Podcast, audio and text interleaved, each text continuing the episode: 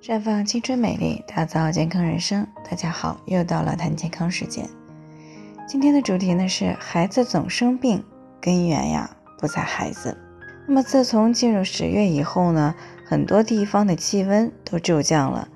那么近期呢，因为孩子的健康过来咨询的女性朋友呢也很多，特别是一到冬天，孩子动不动就生病的朋友们。那有些孩子妈妈呢，因为孩子总是生病，搞得身心疲惫，那么就去抱怨为什么别人家的孩子都很少生病，自家的孩子怎么就这么娇气，总是生病？那么听众小敏呢，前两天就是因为这个问题过来咨询的，说孩子今年四岁半了，刚上幼儿园大班，这才上学没几天，全班二十五个孩子，就他女儿生病了，接着呢又是检查又是吃药的。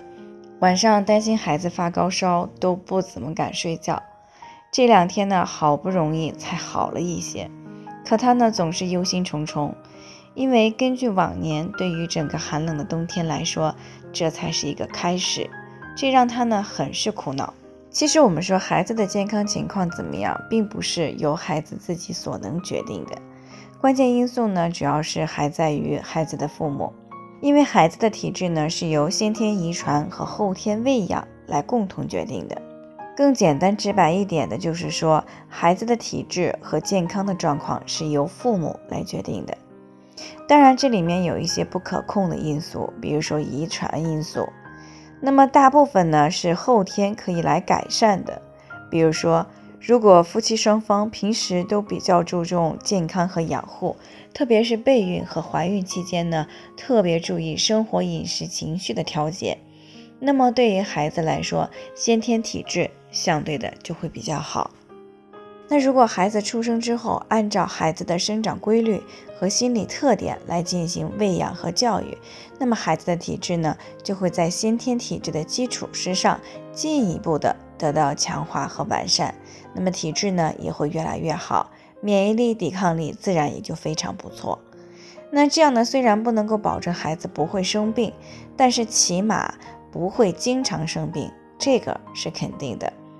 那么即使偶尔没有注意好生病了，也是很快就会康复的。那有些人可能会说，我和老公也不是万能的，不可能啥都会呀。当然，谁都不是天生什么都会的，但是不会我们可以学的呀。毕竟父母怎么样养育孩子，孩子就会成为什么样。最后呢，给大家提个醒：关注微信公众号“普康好女人”，普黄浦江的普康健康的康。添加关注以后呢，回复“健康自测”，那么你就可以对自己的身体有一个综合评判了。健康老师呢会根据每个人的情况做一个系统分析，然后制定个性化的指导意见。这个机会呢还是蛮好的，希望大家能够珍惜。今天的分享呢就先到这里，我们明天再见。